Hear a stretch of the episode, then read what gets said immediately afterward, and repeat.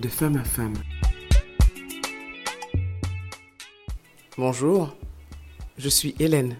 Tous les mardis, je vous invite à découvrir en toute simplicité les instants de vie d'une femme qui pourrait changer la vôtre. Ces témoignages ne vous laisseront pas indifférents. Bonjour à tous, bienvenue dans cette nouvelle semaine, bienvenue dans votre podcast de femme à femme.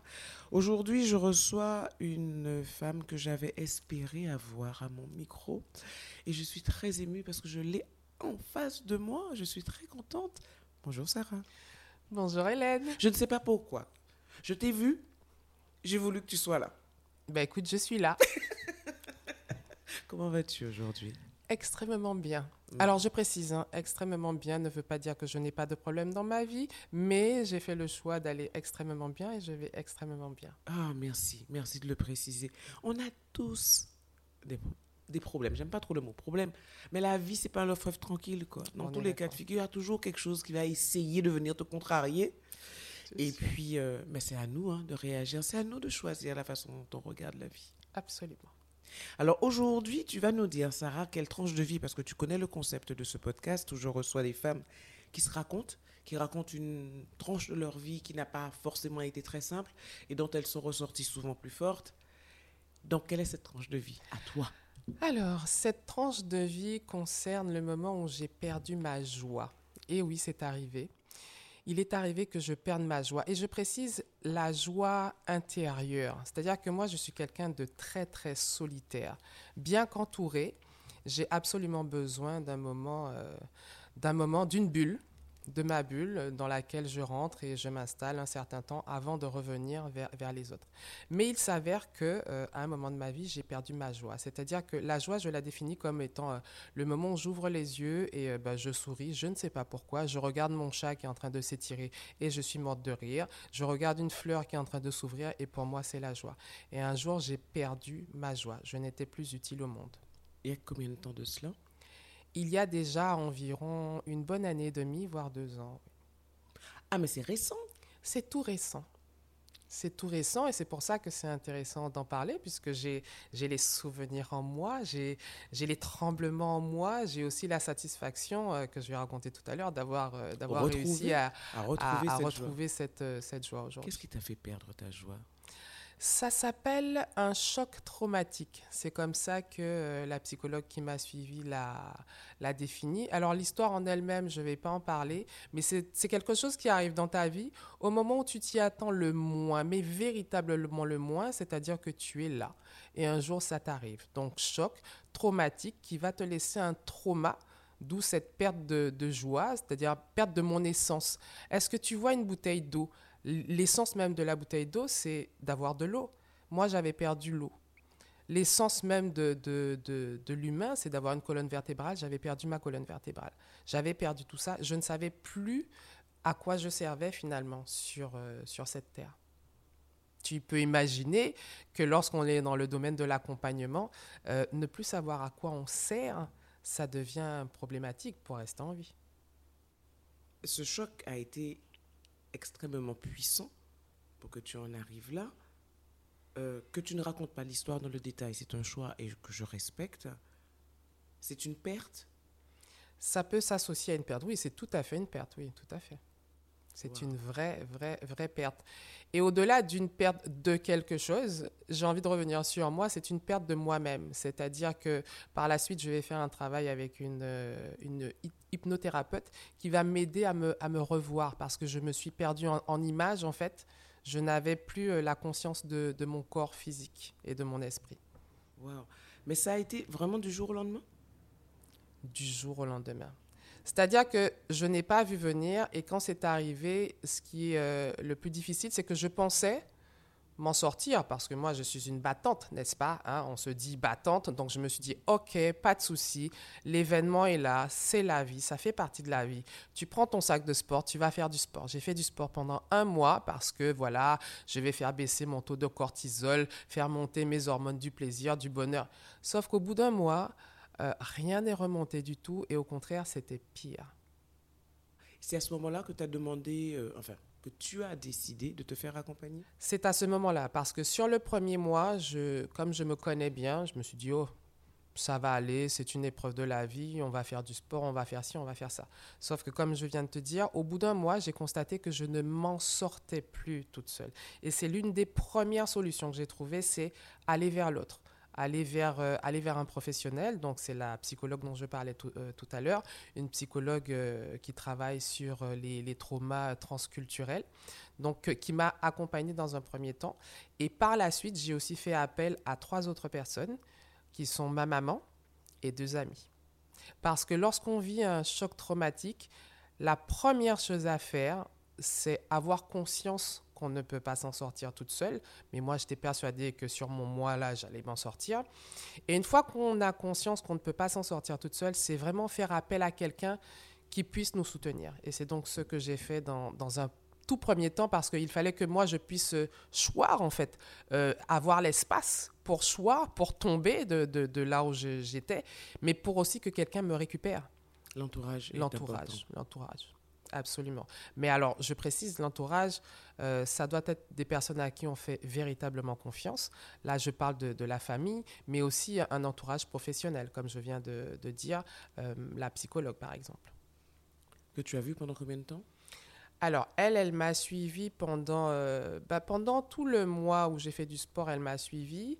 Et ensuite, euh, j'ai donc, euh, je suis donc rentrée chez moi en Martinique avec ma maman. Et elle m'a suivi aussi à ce moment-là. Donc, elle m'a suivi pendant environ un mois, un mois et demi. Tu es maman toi aussi Je suis maman aussi. Ah oui, mon Dieu, j'oubliais mon fils. Mon fils aussi, qui a été d'un grand, grand, grand secours et d'une grande aide. D'ailleurs, j'ai découvert un, un adulte un ado, enfin je ne sais pas comment on les appelle, il avait, il avait 17 ans, 17 ans et demi. Un adulte avec une capacité de réflexion, un adulte avec une présence incroyable et puis un adulte avec une, comment je vais dire ça, une vérité implacable. Cet enfant m'a dit, maman, ok, le choc est là, prends-le, mais prends-le bien, prends-le comme il faut, pleure tout ce que tu dois pleurer, D'ailleurs, va prendre ton cahier, on va faire un plan sur six mois. Pardon? L'enfant m'a dit, va prendre ton cahier, on va faire un plan sur six mois. Et il m'a dit, pleure bien parce que quand ça sera terminé, ça sera terminé, tu ne pourras plus pleurer, il faudra passer à l'action. J'ai dit, pardon? Il m'a dit, c'est bien ce que je t'ai dit. Donc, on a fait le plan. Ensuite, il m'a amené un livre, un gros livre, je ne m'en souviens plus, ça doit être un truc du genre La route du millionnaire ou je ne sais pas quoi. Il m'a dit, tu vas lire ça et tu me fais un résumé. J'ai dit, d'accord. Je suis donc rentrée dans la chambre et je suis partie avec mon portable. Et quand il a constaté que j'étais plus sur mon portable que sur le livre, il est rentré dans la chambre, il a pris le portable, il m'a dit maintenant, tu me résumes ça, tu lis ces pages-là. Voilà. Et ensuite, on a discuté du livre et je lui ai dit, mais tu sais, je ne sais pas qui sont tes parents, mais je trouve que tu parles drôlement bien. il m'a dit, oui, moi aussi, je trouve. Et ça s'est arrêté là. Et j'ai poursuivi mon, mon, mon cheminement. D'abord, euh, une période où, où j'ai vraiment, euh, il fallait lâcher prise. D'abord accepter, accepter que ça soit cette situation, parce qu'on n'y peut rien lorsqu'on perd quelque chose. Euh, ensuite, ce, que j'appelle se laisser choir, on appelle ça le lâcher prise. Moi, j'appelle ça se laisser choir parce que c'était vraiment arriver au sol avec des mains qui viennent en dessous pour, euh, pour nous soutenir. Accepter cette période-là aussi, elle n'est jamais facile, surtout quand on est une femme qui se dit euh, je vais y arriver. Là, je n'y arrivais franchement pas. Et ma mère, qui est de nature, euh, je ne dirais pas pessimiste, mais elle te dit toujours, oui, mais et si ceci arrive, et si cela arrive? Mais vu l'état dans lequel je suis arrivée chez elle, elle a compris qu'elle devait être à la fois elle et moi. Donc j'ai trouvé une maman, euh, je ne dirais pas positive, parce que ce mot-là, je ne sais pas ce que ça veut dire en fait, mais en tout cas, j'ai trouvé une maman à l'écoute et présente avec la bouche fermée parce que ma maman parle beaucoup souvent. Mais là, elle avait la bouche fermée et la seule question, c'était comment je peux t'aider? Et elle était là. Et même le soir, quand ça n'allait pas, parce qu'il y avait des angoisses qui arrivaient, euh, j'ai retrouvé ma mère couchée sur le canapé plutôt que dans sa chambre. Je trouvais ma mère couchée sur le canapé plus près, qui se trouvait plus près de ma chambre, pour entendre les moindres signes de ce qui pouvait se passer dans, la chambre. Donc c'était vraiment euh, une période compliquée mais je pense qu'il fallait que je, je, passe par là et euh, passer par là, évidemment, m'a fait grandir. Forcément, oui. Alors, si j'avais pu éviter... euh, De grandir de cette façon-là. de grandir de cette manière. Mais c'est ce qu'on se dit hein, lorsqu'on est dans l'histoire. Mais euh, ce sont des chemins finalement qui sont, euh, qui sont inévitables. Je crois que tu es scotché là. Oui, clairement. Tu as resté combien de temps, Martinique? Alors, je suis restée, je crois, euh, pour être bien sûr, un mois. Et ensuite, ma mère est revenue en Guadeloupe avec moi pour m'accompagner. D'accord. Tu as arrêté de travailler pendant quelques temps? J'ai arrêté de travailler parce que je suis dans des métiers d'accompagnement. Et lorsqu'on est soi-même affecté, je crois qu'il n'est pas possible d'accompagner l'autre. Mais il est surtout question de penser à soi à ce moment-là. Parce que l'accompagnement a quelque chose de transversal. On, accompagne l'autre, on est content d'accompagner l'autre, mais il y a un, il y a, enfin, j'ai envie d'appeler ça un défaut dans l'accompagnement, ou en tout cas dans l'empathie, parce que lorsqu'on accompagne, on est capable d'empathie. Mais souvent, l'empathie a cette problématique qu'elle fait ressortir, c'est qu'elle nous, euh, elle nous amène à nous questionner sur nous-mêmes. Et souvent, quand on accompagne trop, quand on est trop dans l'empathie, c'est qu'on a quelque chose nous-mêmes à, À régler. à régler. Donc, il fallait faire la part des choses et ne pas me dire je vais accompagner, accompagner, accompagner, alors que finalement, la personne qui avait besoin d'être accompagnée à ce moment-là, c'était moi. Donc, il était question d'arrêter toute activité pour me concentrer sur moi-même. À quel moment tu as eu l'impression de, de retrouver euh, tu sais, cette petite lumière? À Alors, quel moment elle a commencé à... alors cette petite lumière qui était euh, complètement, complètement Éteinte. éteinte, avant qu'elle ne s'allume chez ma maman, quand j'étais dans le salon le matin, il y avait des petits oiseaux qui venaient par la, par la fenêtre et ma mère était en train de courir après les oiseaux, en train de leur dire mais qu'est-ce que vous faites là? Allez-vous-en. Et moi, ces petits oiseaux, je les avais filmés. Parce que comme je l'ai dit au début, je suis très solitaire et tout ce qui vient de la nature, je rentre dans ma vie en fait.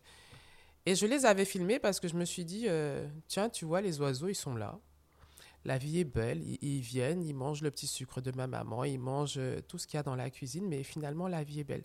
Donc, j'ai gardé ce, ce petit, cette petite vidéo-là pour me la repasser parce que finalement, c'était synonyme de vie, en fait, des oiseaux qui viennent, qui picorent et qui s'en vont, et puis finalement, qui font un clin d'œil à ma maman et, et à moi à aussi, toi, quelque ça. part, pour me dire, euh, t'inquiète pas, euh, ça ira, même si c'est pas encore le moment, mais ça ira. Et puis, euh, un jour chez moi, alors que je n'entendais pas les oiseaux, j'entends de nouveau des oiseaux. Ce n'étaient pas les mêmes, hein, puisque les, premiers, c'était des oiseaux martiniquais, et là, c'était les oiseaux guadeloupéens. Je me dis, tiens, j'entends les oiseaux. Et je me revois, je- je revois la vidéo de ces petits oiseaux qui viennent. Et là, il y a une petite lumière qui s'est allumée. Et là, je me suis dit, tiens, il semblerait que ça revienne, ça revienne petit à petit. Et je me suis observée, puisque je me connais encore une fois très très bien. Et chaque jour, cette petite flamme remontait. Et j'envoyais un message à ma mère en lui disant, aujourd'hui, j'ai ressenti une demi-heure de joie. Ou aujourd'hui, au début, j'ai ressenti une minute de joie. Aujourd'hui, j'ai ressenti euh, un jour de joie. Et elle me disait, continue, ma fille, continue. Et c'est comme ça que c'est arrivé, on va dire, au bout de, de deux mois. Au bout de, ça ne veut pas dire que tout était réglé, bien loin, bien loin de là. Mais en tout cas, je recommençais, euh, parce, parce qu'à ce même moment-là, j'avais fait un travail avec l'hyp- l'hypnothérapeute aussi, qui m'aidait à me revoir. Et je commençais à revoir mon corps. Et donc, une fois que, parce que mon corps avait complètement disparu, en fait. Complètement. C'est-à-dire que euh, j'ai été entraîneur de natation dans une vie, de natation artistique pour les championnats de France, et on travaille sur la visualisation. Donc, je suis quelqu'un qui fait énormément de visualisation. Et donc, moi, je me vois, alors, en plus de moi, je me vois hors de moi, c'est-à-dire que je vois mon corps. Et là, à ce moment-là, quand je me voyais, en fait, je ne me voyais pas. Et donc, l'hypnothérapeute a commencé euh, par mes pieds. Donc, j'ai commencé à revoir mes pieds, mes jambes, mon buste, mes bras. Et, et puis, ma tête avait du mal à revenir, probablement parce que c'est là que tout, euh, tout se passait. Et finalement, ma tête est revenue. Et euh, cette hypnothérapeute, je, je ne saurais comment la remercier parce que c'est vraiment son travail. On a, on a travaillé sur autre chose enco- encore, comme euh, déconnecter son cerveau euh, par rapport aux, aux émotions. Mais c'est vraiment là que j'ai compris que, que les choses remontaient, quoi, que les choses remontaient petit à petit. Mais c'est important de préciser qu'avant de chercher à retrouver la lumière, il est important d'accepter d'être dans, Dans l'obscurité. voilà, dans l'obscurité. Je cherchais mes mots parce que je ne voulais pas dire dans le noir. Non, dans l'obscurité. Je voulais dire dans l'obscurité. Il est important d'accepter ce moment d'obscurité parce que c'est de ce moment d'obscurité que, vont naître les nouvelles, euh, les nouvelles caractéristiques de Sarah. Et quand j'étais dans, dans, cette obscurité, je me dis, mais mon Dieu, pour ne pas dire de gros mots, euh, mais qu'est-ce que je fais là? Qu'est-ce que je dois apprendre? Parce que dans tout ça, il y a toujours quelque chose à apprendre. Si on le décide, bien évidemment. Parce qu'on peut décider aussi que non, c'est trop dur, c'est trop cruel, c'est ci, c'est ça. Et c'est normal. C'est normal parce que je l'ai pensé aussi. Mais euh, il y a toujours quelque chose à apprendre. Et moi, j'étais là dans l'obscurité et j'ai très, très peur de l'obscurité, en train de me dire, mais qu'est-ce que je dois apprendre de cette chose Enfin, mais pourquoi si dur? Pourquoi comme ça? Pourquoi? Pourquoi? Pourquoi? Donc c'est pour ça que je dis que c'est important de, prendre le temps de, marcher dans cette obscurité pour en faire ressortir les caractéristiques de la nouvelle Sarah. Alors, la nouvelle Sarah, pas tant que ça, la Sarah qui ne demandait qu'à sortir finalement, qui avait besoin de vivre ça pour montrer ses caractéristiques. Je dis nouvelles, mais ce ne sont que les, les caractéristiques. Pour laisser s'exprimer la Sarah. Exactement. C'est exactement ça, que je suis finalement. Que tu es est-ce que tu réalises que c'est la connaissance finalement que tu avais de toi? qui t'a permis de cheminer pour sortir de cette obscurité Absolument. Absolument. C'est-à-dire qu'au départ, je me considérais comme femme battante, donc j'ai été faire mon mois de sport. Et en fait, euh, mes hormones de je ne sais quoi, du bonheur, de ce que tu veux, n'étaient pas au beau fixe. Et là, je me suis dit, OK, j'ai appelé ma mère et les premiers mots ont été j'ai besoin d'aide.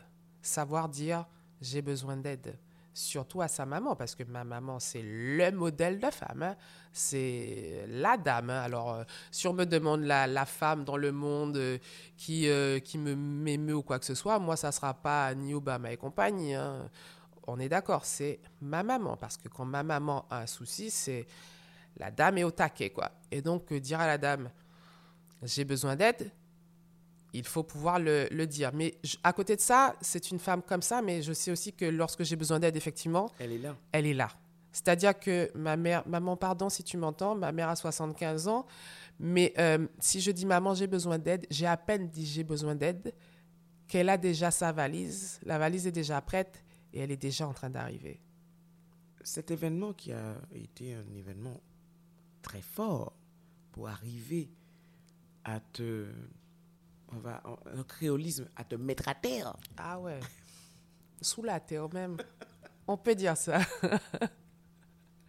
Quand une femme subit un choc aussi fort, euh, ça fait pas si longtemps que cela. Aujourd'hui, tu es face à moi, tu as à nouveau ta joie. Tu poses un regard euh, d'enfant, j'aime bien dire, poser un regard d'enfant sur les choses qui nous entourent, parce que la vie est belle. Mais la femme que tu, que tu es aujourd'hui, tu imagines le, travail que ça demande à d'autres femmes qui, qui, qui, vivent cela et qui ne, qui ne se connaissent pas?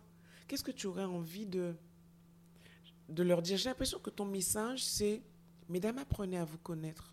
C'est tout l'intérêt de ce témoignage aujourd'hui, parce que sinon, l'idée, c'est pas de, de raconter pour raconter, c'est de raconter pour dire ma vérité à moi mhm.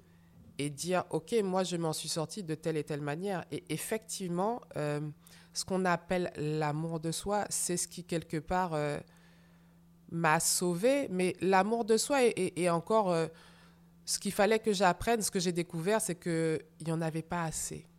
Je n'avais pas encore assez d'amour de moi-même et surtout, je ne montrais pas au monde la véritable moi.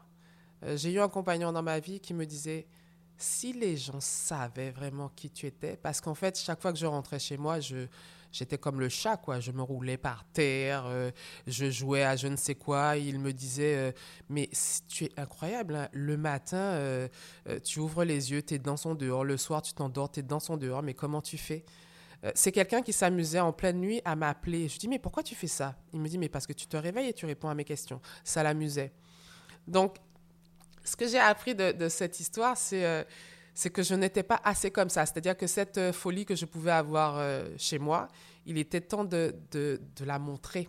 De la montrer parce que finalement. De la laisser s'exprimer. Voilà. C'est mon essence même, mais dans la dite société, je pourrais passer pour une enfant, je pourrais passer pour quelqu'un de pas sérieux, parce que je suis toujours à faire des, des bêtises. Mon fils me dit souvent, maman, tu es une petite fille parce que je suis toujours en train de rigoler, parce que je suis toujours en train de m'amuser. La dernière fois, il me dit passe maman. Il a ouvert une porte, il me dit non, c'est moi qui ai ouvert la porte.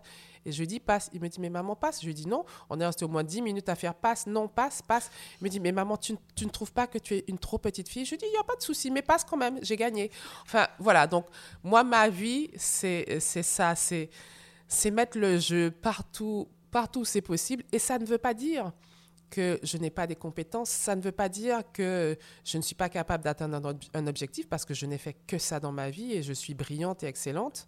Ouh, je l'ai dit, ouais, je suis brillante et excellente. Et, voilà. Mais c'est vrai que dans cette société dans laquelle on vit. Tu as fait le choix de mettre le sourire dans ta vie. Tout à fait. Ou, en tout cas, le, sourire m'a choisi. Je, ne sais pas, puisque je, je, n'en sais rien. Les, les, gens me caractérisent par, par mon sourire. C'est-à-dire que moi, alors, il faut quand même savoir que, alors j'ai dit que je suis très solitaire. Quand j'étais euh, petite, enfant, j'étais pas quelqu'un qui souriait énormément parce qu'on ne me voyait pas beaucoup. Ma mère a trois enfants et quand les gens venaient à la maison, on avait tendance à lui dire Mais euh, tu as deux enfants? Elle disait Mais non, l'autre, elle doit être encore dans un livre ou un truc comme ça. Et en fait, je n'étais jamais vraiment à la face du monde. Mais mon sourire était, on va dire, intérieur. Et puis un jour, je me suis entendu rire je me suis entendu rire. Je me suis dit, oh là, c'est quoi ça? Ça vient d'où? C'était moi qui rigolais et en fait qui cassait euh, quelque part l'image que la société m'avait dit que je devais montrer au final. Et à partir l'image que la société te renvoyait de toi. C'est ça. En fait, il fallait que je sois comme ça. Il fallait que je sois la petite fille sage, sérieuse, qui ne montre pas ses émotions. Et le jour où je me suis entendue rire, d'abord j'ai été surprise parce que je n'ai pas compris que ça, venait de moi. Et ensuite je me suis dit, oh, c'est cool ça. Et au final, j'ai regardé, j'ai regardé la vie, en fait, la vie, les animaux, les fleurs. Enfin, là-dedans, on apprend tellement. La nature nous apprend tellement à être nous-mêmes que je me suis dit, bon, ok, mais il y avait encore le regard de l'autre. Et c'est n'est pas pour rien que, que j'accompagne au final, parce qu'en accompagnant, je soigne mes propres mots, qui étaient euh, la peur de l'autre, parce que, comme je le dis dans, dans mon livre, la société euh, m'avait expliqué que je n'étais pas... Euh, déjà, j'étais une fille, c'était pas le bon genre. Ensuite, j'étais de couleur encore moins, et j'habitais sur une île. Alors là, catastrophe, quoi. C'est ce que la, la société quelque part m'avait expliqué. Et donc, l'accompagnement, moi, me permet d'aider les autres, mais aussi de, de m'aider moi. Et il est nécessaire que je sois d'abord le modèle avant de, avant d'accompagner. Et si je ne me montre pas tel que je suis, je n'en vois pas, je n'en vois pas l'intérêt. Donc de cette, de cette, euh, cet événement, c'est ça que j'ai appris. Il fallait encore plus me montrer. Et là, je deviens insupportable d'authenticité et, ça devient quelque chose de d'assez euh, d'assez phénoménal quoi parce que je, ne sais pas à quoi je ressemble au final mais en tout cas je suis ce que je suis je suis celle que je suis c'est-à-dire euh, une personne qui se réveille et qui rit et qui regarde le chat se rouler et j'ai envie de taper, d'en taper cinq au, chat, lui dire c'est cool la vie, le chat me répond oui. Et puis ensuite on va voir la fleur et elle me dit oh, elle s'ouvre comme ça. Et puis voilà, et, c'est ça la vie au final. Alors s'il fallait que je, je retienne certains points par rapport à ce cheminement pour sortir de ce choc post-traumatique, se connaître, accepter de demander de l'aide, extrêmement important, bien s'entourer. Ouais, je crois que j'ai fait le tour. Alors, tu as oublié juste une petite chose, c'est se connaître et s'accepter. Accepter sa part d'ombre et sa part de lumière. Parce que l'histoire de la part de lumière, tout le monde est, tout le monde, tout, le monde, est tout le monde est ok avec ça. En revanche, lorsqu'on arrive à la part d'ombre, c'est là que le travail commence. Et là, cet événement m'a expliqué que si je n'acceptais pas cette part d'ombre, eh ben, la lumière, il n'y en aurait probablement plus. Je dis souvent que la, une des choses les plus difficiles pour les êtres humains, c'est de se regarder dans un miroir parce que ce qu'on y voit ne nous plaît pas forcément. Mais c'est nous. C'est ça. C'est nous avec les deux parts. Il ne s'agit pas de regarder juste une part et l'autre de ne pas en vouloir. Mais ça, ça vient aussi de notre éducation, de notre société, de notre culture. Mais si on, si on voyage, ne serait-ce qu'un petit peu, on, va constater que finalement, ce qu'on pense nous, chez nous, c'est pas du tout pareil ailleurs. Et au final, ce ne sont que des pensées qui sont là pour nous limiter. Donc, arrêtons de nous limiter. Cherchons à savoir qui nous sommes exactement. Et je précise que ce que nous sommes, ce que je suis, je vais, je vais parler en je, ce que je suis là, je ne sais pas à quelle heure il est, mais euh, je ne serai plus la même demain parce que j'aurais discuté avec toi, parce que j'aurais fait ce témoignage qui va me péter la tête quand je vais sortir d'ici, parce que euh, tout, est, tout est dans ma tête. C'est pas pour rien que mon livre s'appelle Je parle à ma tête. Mais en tout cas, il aura changé quelque chose en moi et je serai, je serai une nouvelle Sarah demain et ainsi de suite et ainsi de suite. Donc, accepter chaque pas que l'on fait dans la vie parce que finalement, c'est ce qui nous construit et c'est ce qui nous mène à la réussite.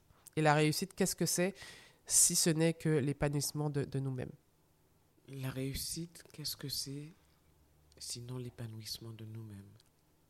Et l'épanouissement de nous-mêmes, c'est euh, ben, c'est propre à chacun.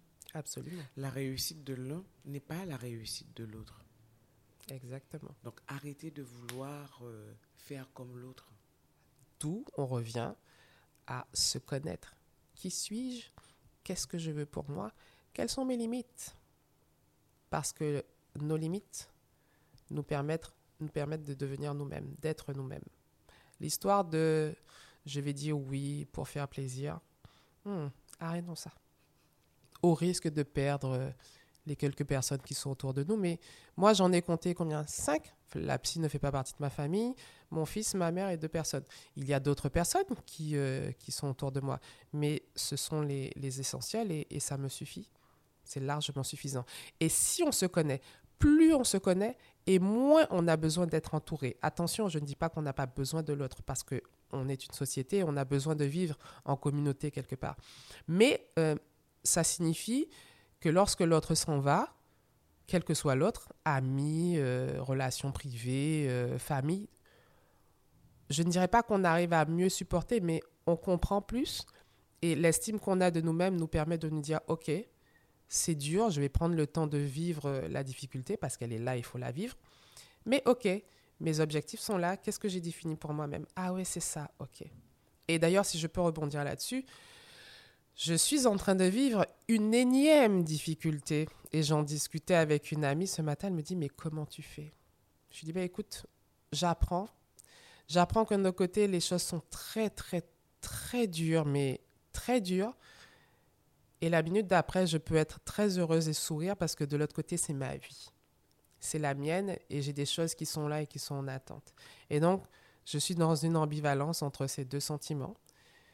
Il y en a un qui va se terminer, puis l'autre va prendre le dessus, et, et, ça fait partie de la vie. Mais le plus important, c'est que la lumière, elle est maintenant allumée en permanence.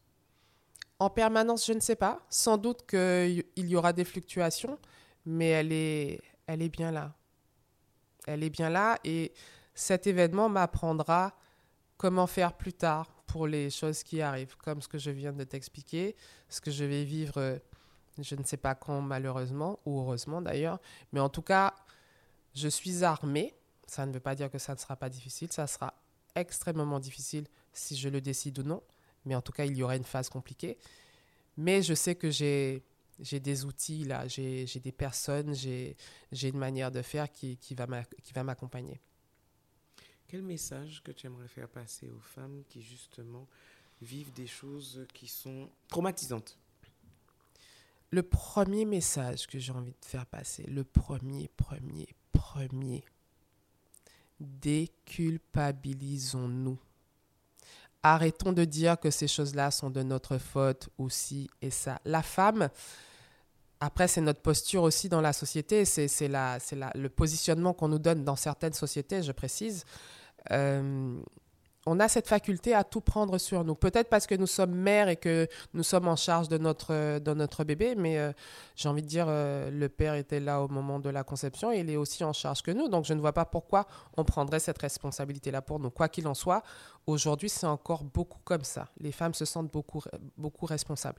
Moi j'ai envie de dire que, euh, beaucoup coupables, pardon. J'ai envie de dire que la culpabilité, ça tue. Et je le redis, la culpabilité, ça tue. Parce que comment ça se passe? On te fait croire quelque chose ou toi-même tu crois la chose. Donc le truc est dans ton cerveau et ça tourne, ça tourne, ça tourne comme ça. Quand ça a bien fini de tourner, ben, qu'est-ce que ça fait? Ça explose et le petit point qui était au départ, ça devient une montagne. Et une montagne de culpabilité. Qu'est-ce qui se passe dans le corps? On va se crisper et tout ce qui va être plaisir, bonheur va disparaître. Et donc, est-ce qu'on aura les armes pour avancer et pour, pour guérir quelque part? Ben non. Donc arrêtons de nous culpabiliser. sortons de cette culpabilité. Ok, ça s'est passé. Ok, ça fait partie de la vie. De toutes les façons, et euh, c'est un, un, Canadien, Guillaume Duluth, qui dit ça. Euh, la personne qui a dit que la, la, vie est belle, cette personne a menti. Ça n'est pas vrai. La vie, euh, ou en tout cas que la vie est facile, ça n'est pas vrai. La vie n'est pas. c'est nous qui choisissons. La vie n'est pas facile. Et d'ailleurs, comme tu l'as dit tout à l'heure, on s'embêterait, pour ne pas dire autre chose, si la vie était, était, était simple ou, facile. La vie, il y a des hauts et des bas, il y a des embûches, et c'est d'ailleurs de ces embûches qu'on apprend. On va prendre de l'expérience, on va se renforcer, ou non d'ailleurs, après c'est un choix ou une possibilité qu'on fait, parce que tout le monde n'a pas toujours cette possibilité de, de rebondir. Hein. Moi, j'ai pu rebondir. Il y a des femmes euh, qui n'auront pas forcément l'entourage que j'ai, ou en tout cas les, les outils euh, dont dont elle a besoin sur ce moment-là et donc ne va pas forcément rebondir. Quoi qu'il en soit, message important, déculpabilisons-nous. C'est la première pierre. C'est la première pierre qui va euh, de la construction de notre, maison, j'ai envie de dire, notre maison personnelle, qui va nous aider à réussir. Déculpabiliser, mesdames. Merci, Sarah. On arrive justement au terme de, de cet échange qui passait très très vite. Je reviens quand tu veux. Oui. Mais ça voudrait dire qu'il faudrait que j'ai quelque chose d'autre à vivre. Tu as plein de choses à vivre. Effectivement. Et tu en as déjà vécu plein. N'est-ce pas? Alors c'est vrai que tu as fait le choix de ne pas rentrer dans le fond de l'histoire, mais de juste parler des conséquences de ce que tu as pu vivre. J'ai fait ce choix-là pour justement rester, euh, euh, garder la situation anonyme pour que toute femme se reconnaisse, quel que soit ce qu'elle est en train de vivre. L'idée, c'est pas de me mettre en avant euh, de ce témoignage, quoique, hein, je pourrais me mettre en avant, mais l'idée, c'est que chaque, chaque femme prenne ce témoignage et qu'elle l'associe à une, une expérience qu'elle a vécue, une expérience qui lui est personnelle à elle, et qu'elle voit comment elle peut prendre ou ne pas prendre, d'ailleurs, ce qui lui convient pour avancer. C'est pour ça que j'ai fait le choix de cet anonymat, tout simplement. Merci parce que tu as, tu as compris le sens de ce podcast qui est vraiment d'apporter une petite lumière justement à celles qui euh, sont dans l'obscurité. On va dire une grande lumière. Yes. Qui va prendre le temps de grandir, mais une grande lumière. Merci à toi, Sarah. Merci d'être venue à moi. Avec plaisir. J'ai raison de vouloir, Avec grand plaisir. de vouloir que tu sois face à moi. Mais absolument. à bientôt, en tout cas. À très bientôt, Hélène.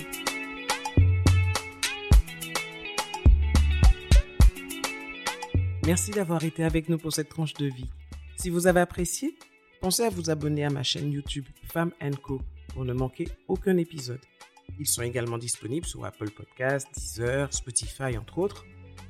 Alors likez, donnez un maximum d'étoiles, laissez vos commentaires et surtout partagez.